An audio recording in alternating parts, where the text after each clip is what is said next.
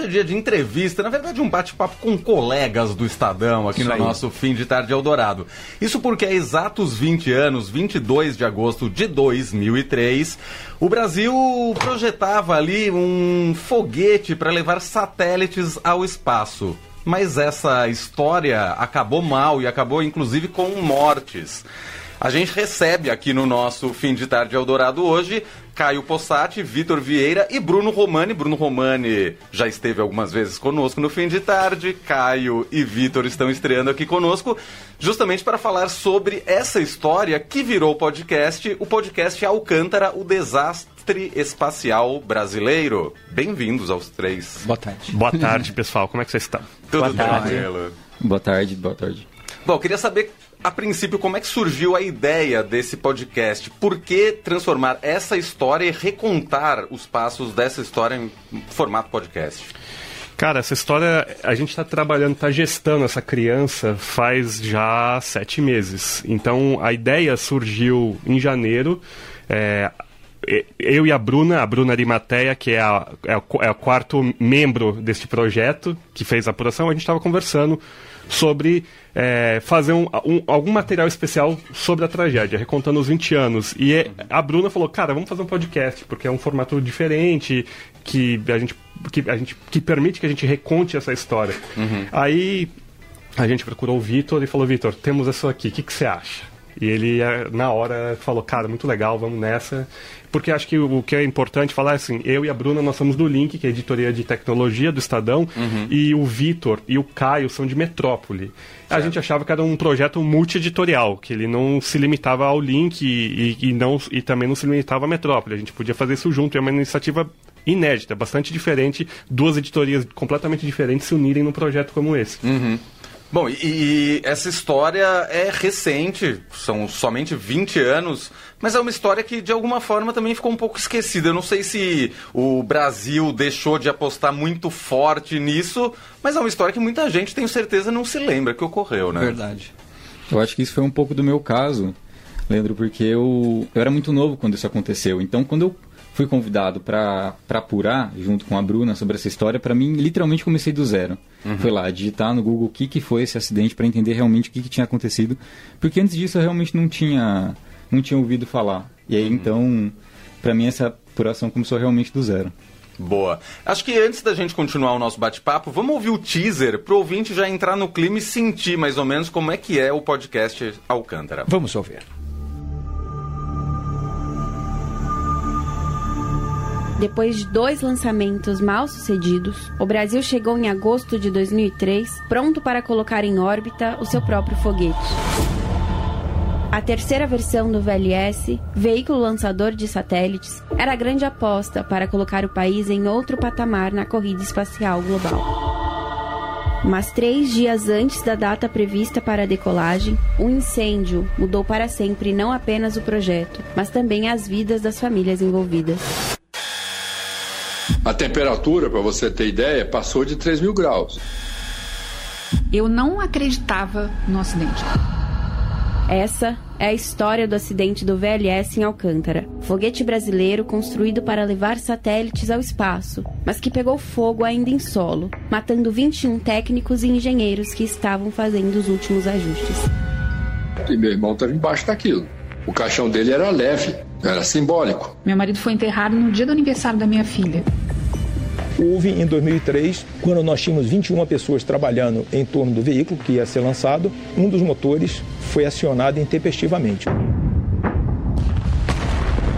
Ele entrou em funcionamento antes da hora prevista. Um absurdo, uma falha total de segurança. E as pessoas estavam enclausuradas nesse ambiente. Então, no fundo, elas não tiveram nenhuma chance de sobrevivência. Eu procuro não ficar, digamos assim, pensando muito, às vezes, no passado.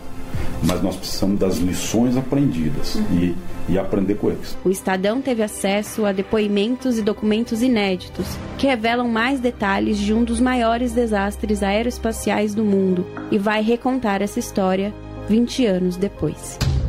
Alcântara, o desastre espacial brasileiro. Uma série especial em três episódios. Estreia dia 17 de agosto. Muito bem, estreia dia 17 de agosto, quer dizer que já está no ar, então procura aí já no seu agregador de podcast favorito e segue lá Alcântara, o desastre espacial brasileiro, dois episódios já publicados, ainda falta um terceiro, mas a gente chega lá. Bom, surgiu a ideia de fazer um podcast, recontar essa história. E aí, como é que foi o passo seguinte? Começar a ir atrás A das produção, fontes né? e tudo mais.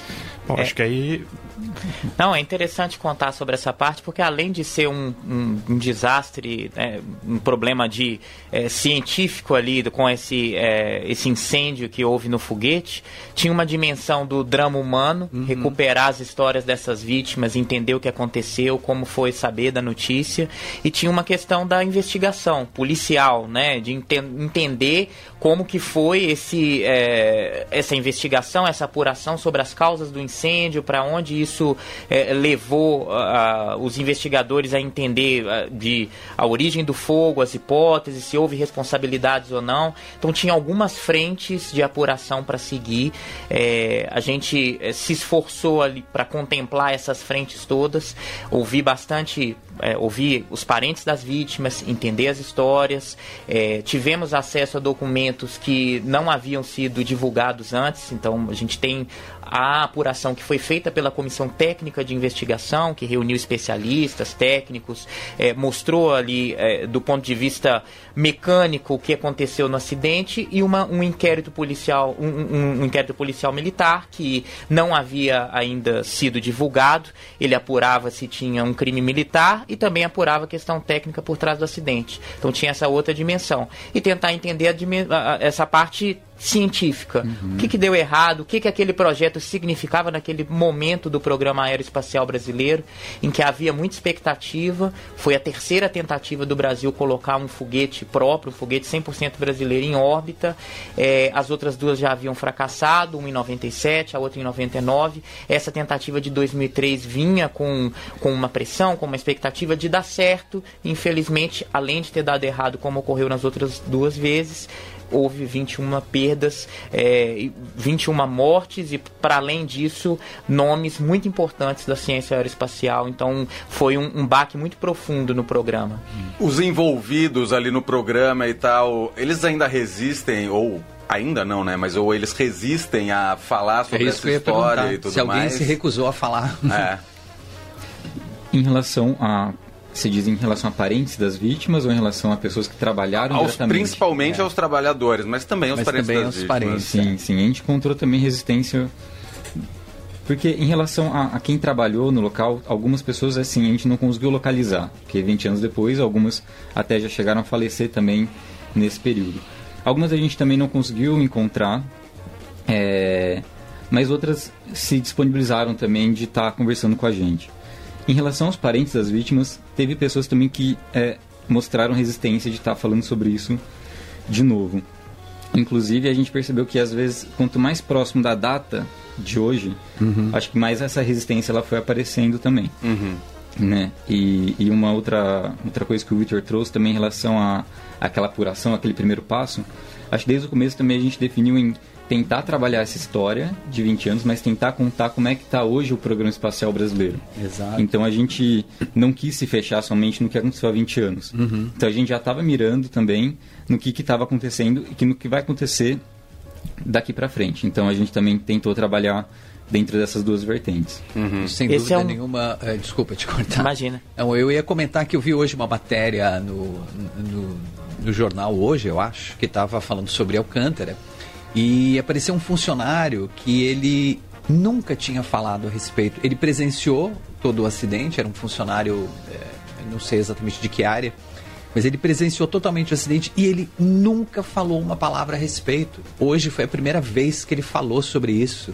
Então imagina o tamanho do trauma das pessoas, né? Claro. Mas por outro lado, a gente encontrou bastante gente disposta a falar, gente que inclusive era, ou era militar ou trabalhava Uhum. no projeto que hoje está aposentado e que não representa mais a instituição. Então ele fala Exato, da, é. da visão quase pessoal dele do acidente. Então a gente conseguiu encontrar é, gente disposta a falar assim e, e tem.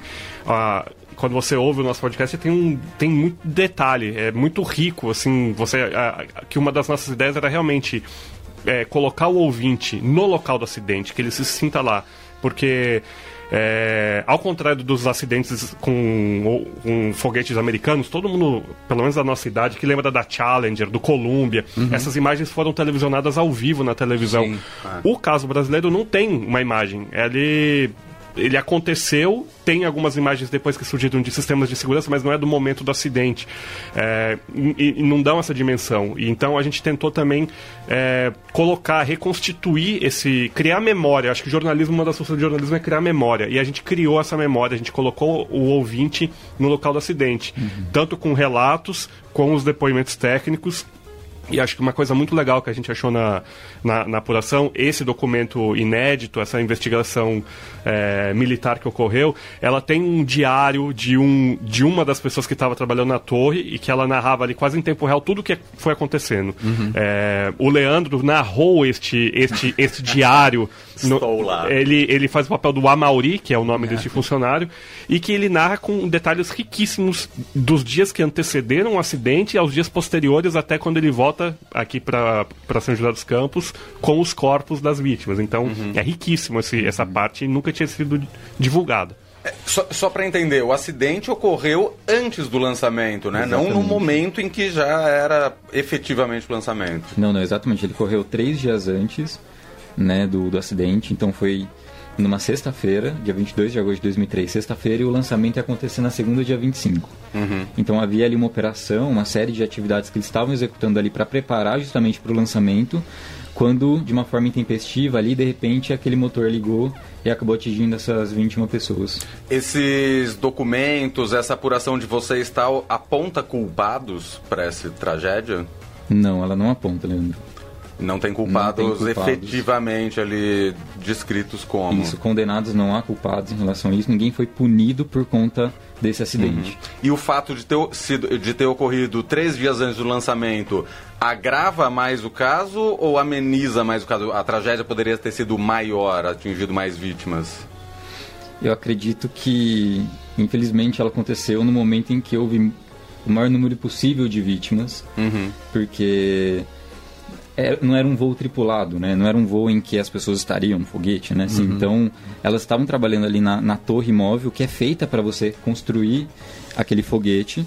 Então, no momento do lançamento, né, é, ela não, não haveria pessoas por protocolo Naquele... de segurança próximo sim, ali sim. àquela, àquela não. Uhum. Uhum. E vocês chegaram a visitar Alcântara? Isso, exato, exato. A gente Co conseguiu lá. Como é que tá lá hoje? Então, né, a gente foi, foi junto com o fotógrafo Felipe Hall, a gente conheceu ali a, a base e é um espaço muito, muito amplo. A gente até fez uma matéria em relação a isso. A gente conta que a base ela tem uma área de 40% equivalente à área de São Paulo. Uhum. É, e tem trabalho ali no, diariamente mais de mil pessoas dentro desse espaço, né? Só que é uma área que a, maioria, a maior parte dela é por vegetação então, assim, a gente se desloca ali por carro, os prédios não ficam exatamente próximos um do outro, e essa área especificamente ela fica mais afastada porque fica bem próximo à costa, à praia, justamente porque se dá algum acidente enquanto ele está no voo, que caia muito longe né, uhum. das pessoas onde elas moram. Mas assim, no dia a dia é uma área é, uma, é muito pacato, né? A gente uhum. não teve lá num dia de operação, né? Então diariamente as pessoas estão ali trabalham sobretudo em relação à manutenção dos aparelhos, até pela até pela salinidade, pela temperatura que se tem lá no Maranhão, que é próximo ali à linha do Equador. Você exige que os aparelhos, que a manutenção seja feita diariamente. E, e hoje ela está, de certa forma, mais moderna do que foi naquela época. Então eles reconstruíram toda aquela torre que é gigante. É você uhum. chegar lá perto de um prédio de 10 andares. Então a gente tem essa dimensão de um prédio muito alto. Mas Uau. você está num aparelho, numa, numa, sei lá, num equipamento de 35 metros, você se sente muito pequeno. Aí você imagina toda aquela estrutura indo abaixo, uhum. né? É que você realmente percebe que a coisa foi muito potente. E isso tudo tá lá. O, o, como é que tá o projeto espacial brasileiro, especificamente lá em Alcântara? Uhum. Atualmente, como é que. Então, essa é uma. A gente vai responder mais sobre isso no terceiro episódio. Tá. O que, que eu posso adiantar, assim, que o VLS, que é um veículo lançador de satélites, que é um projeto do Brasil de décadas atrás, é, que a, a, nossa proposta era lançar um satélite brasileiro por um veículo brasileiro de uma base brasileira. Esse objetivo ainda não foi cumprido. Né? O próprio programa do VLS ele foi descontinuado em 2016 e a gente tem um novo projeto que é o veículo lançador de microsatélites, que é uma adaptação tecnológica ao que está hoje, enfim, nessa corrida espacial mundial. Tá. Mas a gente tem feito é, aproveitado mais essa base a partir ali de um acordo de salvaguardas tecnológicas. Isso foi permitido usar mais a base para voos comerciais e recentemente teve um voo de 2000 é, em março, né, uhum. da da N-Space, que é uma empresa sul-coreana. Eles fizeram um lançamento experimental lá da base agora em março esse ano. E a perspectiva é que se tenham mais lançamentos a partir de agora ali da base. Nesse momento de apuração de vocês, das histórias que vocês foram ouvindo, tem alguma que marcou mais, assim, algum momento mais de emoção nas entrevistas ou nos relatos, ou mesmo na documentação uhum. ali que vocês encontraram? Eu, particularmente, não sei se vocês gostam de falar algum. Não, vai. Tá. Particular, particularmente, eu acho que foi, pra mim, foi a do Luciano Varejão. Luciano Varejão, ele é irmão de uma das vítimas, do César Varejão. E ele conta que o, que o irmão dele trabalhava na, na tubeira, né? Da, do foguete, que é aquela parte onde justamente sai o fogo quando o motor é ligado. E infelizmente o irmão dele estava exatamente embaixo disso quando, a, quando aconteceu. E aí o relato que ele traz pra gente, isso também tá no primeiro episódio, é de que o, que o caixão do irmão dele era leve. Uhum. Isso é uma cena. É, a né? gente ouviu agora no teaser. Exatamente, ele, ele, traz isso até, a gente é. traz isso até no próprio teaser, que é uma cena eh, pouquíssimo comum, né? E ele falou, o irmão dele tinha 1,98 de altura, era uma pessoa alta. E você, né, enterrar uma pessoa é. num caixão isso, isso realmente foi um ponto mais delicado, assim, mais sensível da nossa apuração. É interessante porque essa história ela tem dois cenários principais, né? Uma tragédia que aconteceu em Alcântara, no litoral do Maranhão, foi onde as mortes aconteceram. Mas esse luto coletivo ele se manifesta muito em São José dos Campos. Uhum. Eram profissionais que vinham de lá e muitos é, se conheciam, às vezes parentes que trabalhavam, marido e mulher, os irmãos trabalhavam nesse universo da nesse setor aeroespacial. Então a, a, cidade ainda vive os efeitos desse luto coletivo que ele é lembrado anualmente por essa perda muito grande que é relembrada na região. Então é interessante é, dimensionar isso, né? Ao, ao, longo das entrevistas, o que a gente foi ouvindo mostra bem como que esse é, foi um processo coletivo, de fato. Uhum vocês chegaram aí a São José dos Campos também e ali também vocês sentiram na pele mesmo esse luto coletivo, imagino. Então, é, eu e a Bruna, nós somos de São José. Então, ah, essa história. É nós somos. Eu e a Bruna. Então, essa história, ela faz parte muito da do imaginário coletivo de nós dois, assim. Uhum. A Bruna, bem mais nova do que eu, então ela fazia passeio de escola para visitar o monumento. Eu uhum. já era mais velho quando isso aconteceu, mas de certa forma é, marcou a cidade. E, e a, e, a, Bruna e o Caio foram diversas vezes até em São José. A maioria uhum. dos personagens ainda vive lá e vive. É, é, é quase uma bolha, assim, a bolha uhum. da, do CTA, a bolha uhum. do, do INPE, tá tudo ali, né? E você né? acaba sempre conhecendo alguém que conhece alguém que de certa forma estava é, envolvido ou que conhece alguém que, que, que perdeu alguém no, no, no, acidente. Então, assim... Você se lembra de quando ocorreu o acidente, de como foi a comoção na cidade? Então, no dia do acidente dos meses posteriores, eu não, eu não estava em São José, mas eu lembro muito depois de voltar para São José uhum. e, e, e e as, aquela cicatriz estar ali. E ela permanece até hoje na, no imaginário da cidade, né? Uhum. Então, eu acho que, eu tô chutando aqui, mas provavelmente esse é um dos eventos mais importantes da história da cidade. Sim, tô uhum. chutando. E uma coisa que nunca tinha acontecido no Brasil também. É, e não acontece quase nunca, né? Exatamente. É igual a gente fala, é, quantas vezes você ouviu falar que você morreu porque você estava num acidente de foguete, uhum. né? É Exato. um negócio... E gente que não era astronauta, que estava no, em solo, né? Então, uhum. é uma coisa... É, um, é bastante raro mesmo, né? Foi um evento bastante raro. É, é uma tragédia considerada uma das piores, né, do setor espacial no mundo, não só uhum. brasileiro. É vocês sentem que o Brasil deu uma segurada no projeto espacial depois dessa tragédia, até com um certo receio de repetir uma tragédia dessas? Eu acho que teve a questão própria de você. É, acho que teve um trauma, realmente, assim, é, entre as pessoas que trabalhavam nisso. Acho que houve até uma recuperação emocional para você voltar a trabalhar com isso. Uhum. Então acredito que realmente não houve uma pressão, assim, pra gente vamos ter que voltar a lançar. Né? Porque eles até planejaram ou projetaram um lançamento novo dentro de três anos. Só que a própria torre móvel, que é fundamental para você ter um novo lançamento assim, Uhum. só foi entregue em 2012. Né? Então, acho que também por questões de prioridade do governo na época, né? É, não foi investido ou, enfim, é, aplicado recursos para justamente aquele programa voltar a funcionar como era antes, entendeu? Este mundo, ciência, tecnologia, já era. Bom, tecnologia para o Bruno que trabalha no Link é óbvio que é uma coisa que atrai. Todo dia. Mas esse mundo ciência, esse é, mundo espacial já era algo que atraía vocês antes desse podcast? Sim, com certeza. Acho que esse mundo aeroespacial, além de ter essa dimensão de estar no nosso imaginário, né, de aparecer na ficção, etc., é muito é, fascinante entender a conexão que isso tem com que é, com a nossa rotina, com o nosso dia a dia, né? Muita gente não entende qual que é o interesse do Brasil em lançar um foguete, em dominar esse tipo de tecnologia, desenvolver um satélite e está ligado a uma série de, de questões é, é, de domínio de, é, de técnicas para agricultura, para monitoramento, monitorar desmatamento, para telecomunicações, para uma série de atividades é, econômicas, científicas, tecnológicas que o país desenvolve, é, ter relevância, ter domínio no setor aeroespacial é muito importante. Então, é algo que, para além do nosso imaginário ali, né, tem, tem toda uma questão lúdica ligada a, a, a foguetes, a, a explorar o espaço, é algo que tem reflexos na prática. Por isso que a corrida espacial ela está tão movimentada nesse momento agora. É uma outra questão que a gente vai tratar. É, então, é, é, no podcast a gente reconta a história do acidente, traz essas questões, traz novidades sobre as investigações, mas também situa o ouvinte de onde a corrida espacial está agora, tanto no mundo, em que a gente tem uma participação maior de,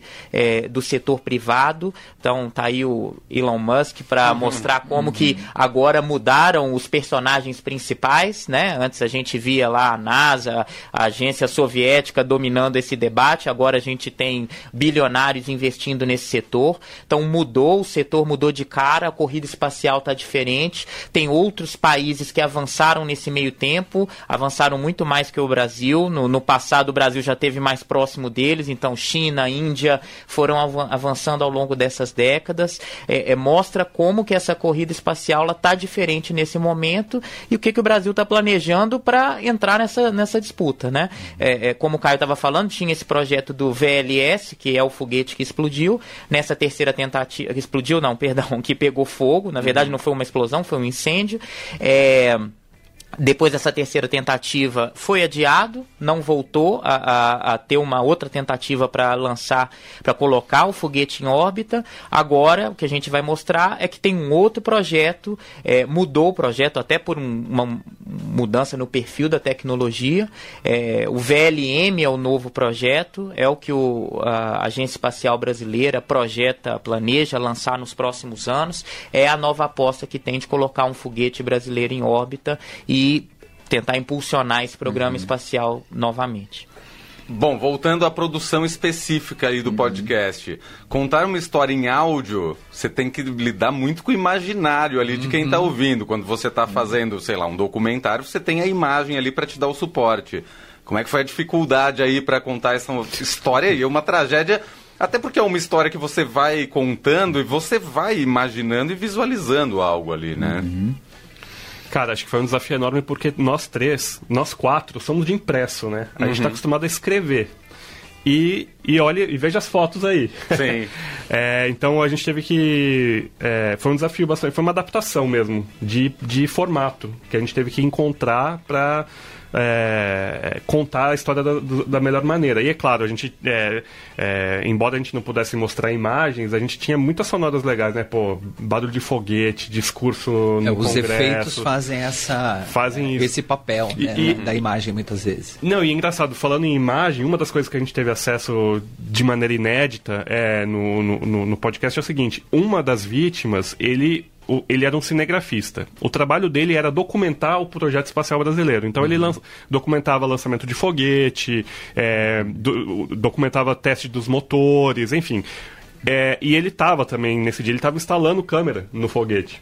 É, e aí a gente acabou tendo acesso ao, ao, ao arquivo pessoal dele. Então, fitas VHS do final dos anos 90, com muitas imagens de bastidor do, do Programa Espacial Brasileiro. A gente acabou usando algumas. é, o ouvinte que já deve ter encontrado o teaser do, do podcast tem umas imagens de foguete meio antigas ali com cara de anos 80 e justamente são as fitas dele. Uhum. E aí como que aí o desafio era como é que a gente, a gente tem esse material que é super legal, como é que a gente coloca as imagens desse VHS no áudio? Exato.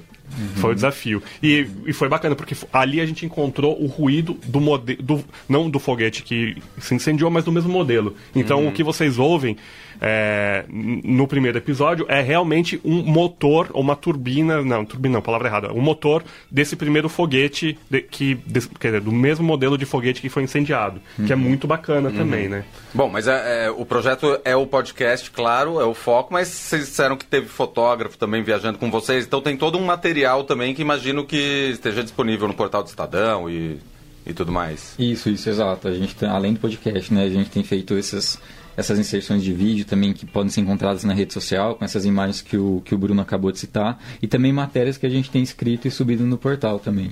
Então- Essa visita do CLA, por exemplo, eu descrevo com mais detalhes também, e também tem um, um videozinho feito em relação a isso, tá lá no portal do Estadão. Bom, são uma série, três episódios, dois episódios já estão disponíveis, é isso? O segundo subiu hoje, o terceiro a gente está prometendo para semana que vem. E só falando desse esse material que é o recheio, são tipo os extras do DVD. Então, que vocês procurem lá no, no, no site do Estadão, porque tem foto dos- desses documentos inéditos que a gente citou, tem os vídeos do Caio visitando a base, tem um monte de foto bacana, tem foto antiga. Cara, é, um- é um material assim que não é só o áudio, ele transcende, embora o podcast seja o produto principal, mas ele tem esse material extra que é, eu convido todo mundo a, a procurar lá no, Uhum. no- no site do Estadão. Porque é um grande complemento mesmo, justamente para essa coisa do complemento do áudio que a gente estava falando Exato. antes, né? E você perguntou como é que foi esse trabalho de edição, nem tudo cabe ali, né? Uhum. Naquele trabalho de produção do podcast. Então, teve conteúdos que a gente adaptou para o portal e aí as pessoas podem entender, consumir aquele conteúdo em outros formatos também. Muito bem, então o terceiro episódio sai na semana que vem, mas os dois primeiros já estão disponíveis. Só procurar no seu agregador favorito Alcântara, o Desastre Espacial Brasileiro, uma produção original do Estadão, produzido aí por Caio Possati, Bruno Romani, Vitor Vieira e também pela Bruna Arimateia, que não está aqui com a gente.